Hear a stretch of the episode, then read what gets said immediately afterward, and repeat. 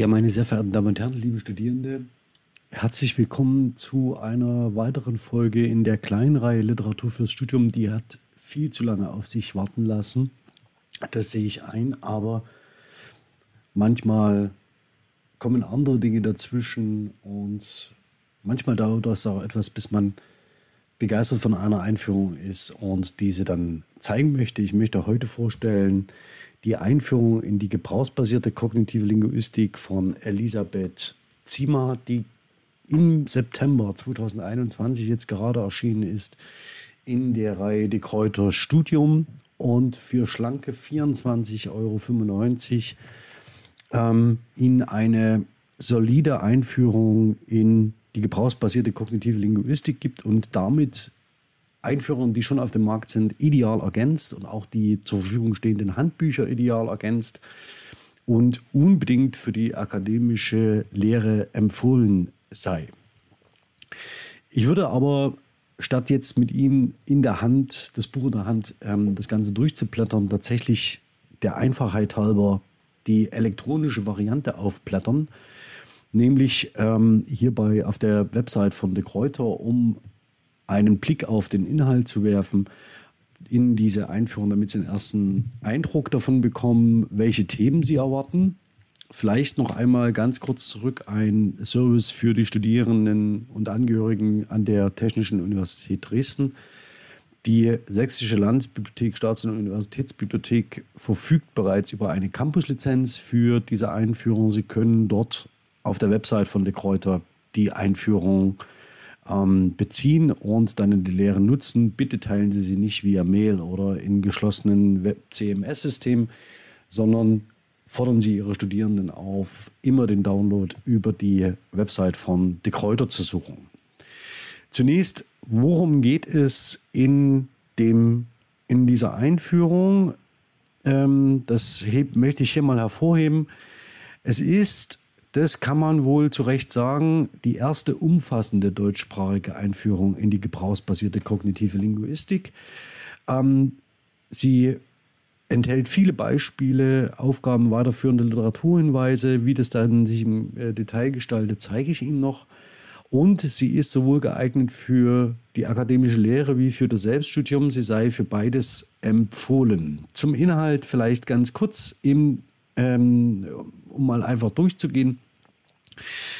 Aus meiner Sicht immer wichtig, wenn man sich mit der kognitiven Linguistik auseinandersetzt, ist eine kurze Standortbestimmung. Und diese Standortbestimmung wird in der Regel, und das sehen wir auch zum Beispiel in der Konstruktionsgrammatik, immer ähm, auch die generative Grammatik streifen müssen. Das ist für das Verständnis, ähm, äh, das kognitionslinguistische Verständnis äh, von Sprache aber relativ wichtig, denn so wird besonders klar, was diese Sprachwissensmodelle voneinander unterscheidet ähm, und die für sich genommen adäquat in spezifischen Bereichen eine Berechtigung haben, um Sprachwissen zu analysieren.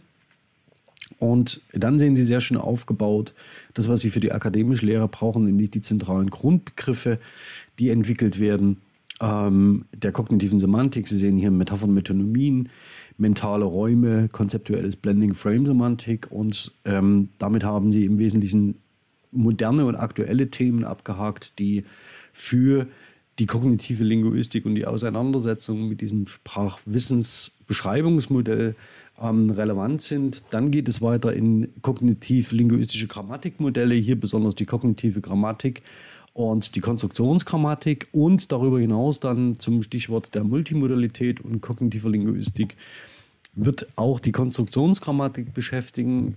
Die Stichworte seien hier lediglich genannt. Intonation und Prosodie auf der einen Seite, Gesten, wie meine jetzt gerade, auf der anderen.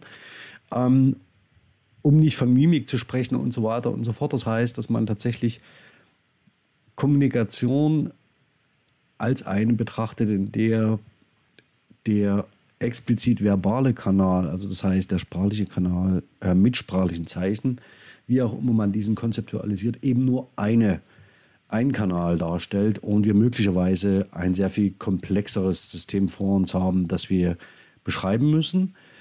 Ähm, konkreter Anwendungsfall mit dem Sprachunterricht ähm, hat mir sehr gefallen, aber Sie sehen, Sie haben einen kompletten Überblick über die, den aktuellen Stand ähm, in der Auseinandersetzung mit der kognitiven Linguistik. Ähm, was ich Ihnen ganz gern zeigen möchte mit einem Blick ins Buch, ähm, ist jetzt nicht nochmal die Gliederung, sondern ähm, zwei oder drei äh, Spezifika, auf die ich eingehen will. Zum einen ist es so, dass äh, Elisabeth Ziemer die Gelegenheit nutzt, um mit einem Verweissystem auf zusätzliche Informationen hinzudeuten. Das sehen Sie hier, die zur Vertiefung dienen können. Dann äh, mit dem Ausrufezeichen markiert Zusammenhänge, die dargestellt werden. Ähm, zeige ich Ihnen auch gleich noch an einem Beispiel. Und das letzte ist ähm, ein Verweis auf Schwierigkeiten und Ungereimtheiten. Ähm, ich bin noch nicht alles durch, aber glauben Sie mir, ähm, hier äh, in diesen ähm, Aspekten verstecken sich Fragen, die sich ideal für den kritischen Umgang mit Sprachwissensbeschreibungsmodellen eignen. Und ich zeige Ihnen aber jetzt für dieses ganz kurze Vorstellungsvideo nur ein Beispiel für eine Zusammenfassungsbox und springe dafür ganz kurz mal in ein Kapitel, ähm, äh, zu, in dem bestimmte Beispiele diskutiert werden. Hier zum einen geht es in einer sehr hilfreichen Illustration um die Frage, wie wir mittels Sprachräume ähm, uns zur Vorstellung und zur Anschauung bringen. Wir sehen, hier geht es vor allen Dingen um Präpositionalphrasen, die ähm, die Gegenstände im Raum in eine spezifische Relation zueinander setzen.